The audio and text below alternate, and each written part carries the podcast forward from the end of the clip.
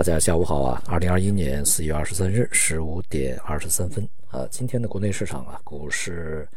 呃指数全面上涨啊，不过指数涨呢，个股跌啊，大多数的个股都是下跌的，超过三千只。呃，北向资金呢也是流入啊，还是一些权重啊，也就是核心资产呢，抱团股啊，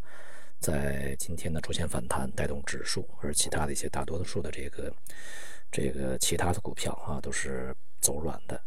那么随着整个业绩的公布啊，越来越这个密集，并且呢，这个也都大概已经过半了吧，啊，接近尾声了。那么在四月份这个业绩的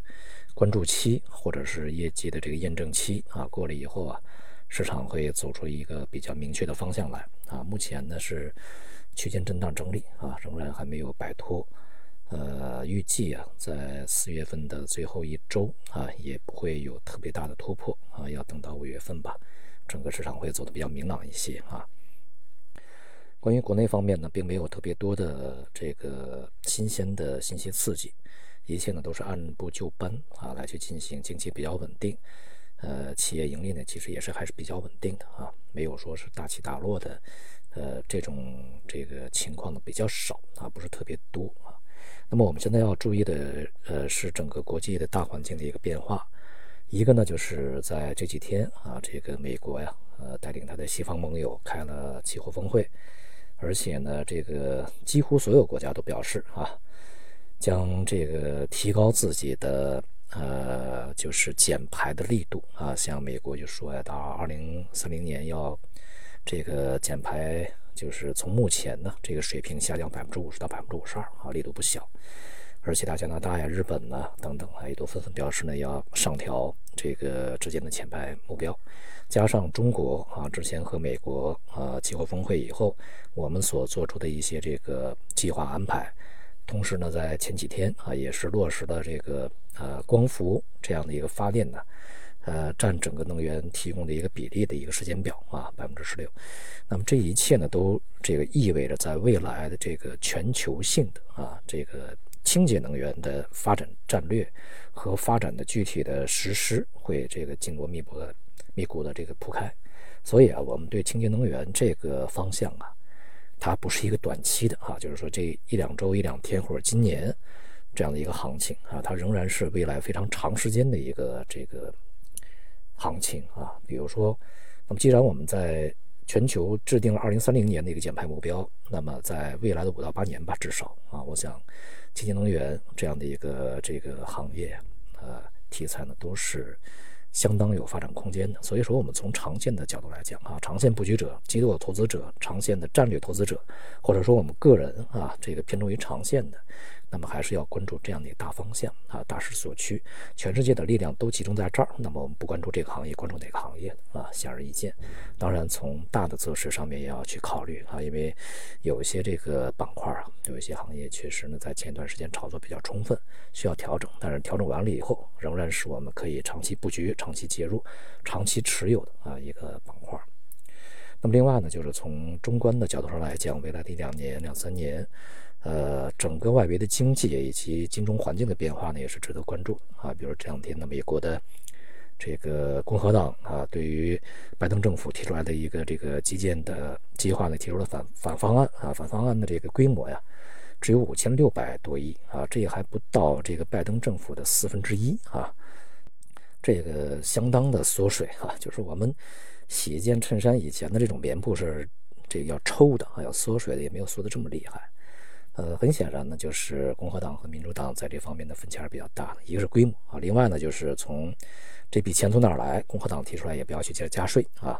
要从这个现在政府地方政府还没有花掉的啊，或者是谁来使用谁来付费，比如说高速公路。那么我建一条新高速公路，就像中国一样，我们就建立很多的这个收费站啊，谁用高速公路谁来付钱。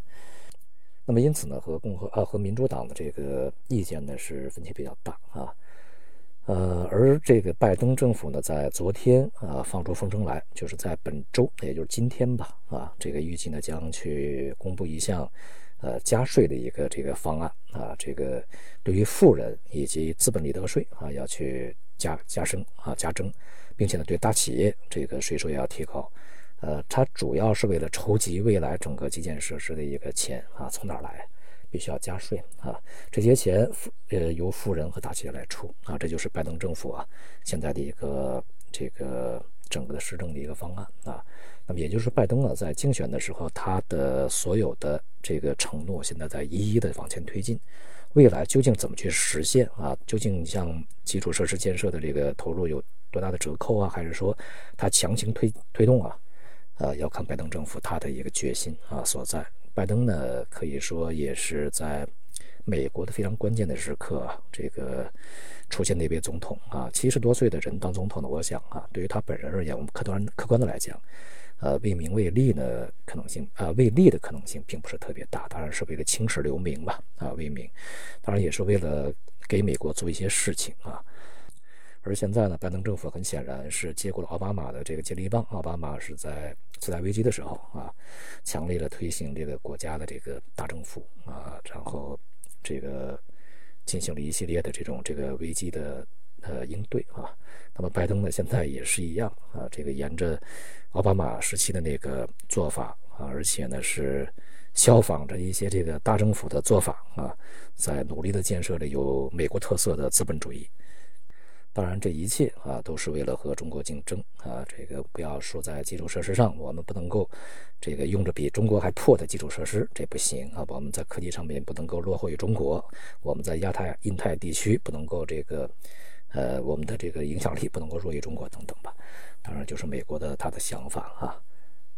那么因此呢，就是拜登啊，在他的有限的任期之内啊，呃，这个。还是应该要去强力推动一些事情啊，这个看起来呢是，呃，相对比较确定的一些事情啊。当然，这也势必会引起美国社会的一些进进一步的一些这个意见分歧啊，甚至是分裂。呃，是否会引起其他的问题呢？我们去看吧。但总体来说呢，这个对于市场而言不是好消息啊。无论是这个基础设施缩水，还是说这个加税啊，这个市场都是不欢迎的。因此呢，美国的股市在昨天下跌啊，这两天呢，整个外围市场表现的也不是说特别好。接下来呢，我们要看这个外围的一个氛围，因为中国的 A 股啊，仍然是跟着外边跑，这个是没有办法的事情啊。中国的这些这个大的机构投资者们，这个还是应该能够有自己的一套逻辑啊。其实这里面的问题在于，如果是逻辑你是内资先提出来的，外资跟着跑，这是很正常的。啊，那么如果是外资提出来的，内资跟着跑，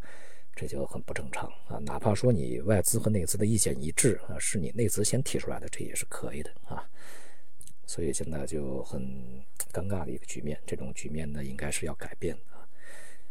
好，总的来说呢，就是从未来的市场方向上面，我们要认准什么是长期啊，什么是大的战略、大的一些这个呃资源的集中配置的这个行业和领域啊。对于长期而言，这个长期就是未来的几年，甚至是十几年啊，甚至是更长时间。什么是短期啊？这是几周啊、几天呢？啊，呃，大不了这个一两个月啊，这样的一些这个短暂的题材炒炒作啊。什么是一个呃相对的中长期啊？比如说这个一年呢、一年以上啊，啊这些这个。节奏和趋势呢，可以去进行一个细致的区分，然后去进行自己的一个投资部署。究竟这部分钱我是隔多长时间啊？这几只股票我是炒几天啊？这样的一个看法呢，要去来确定下来。好，今天就到这里，谢谢大家。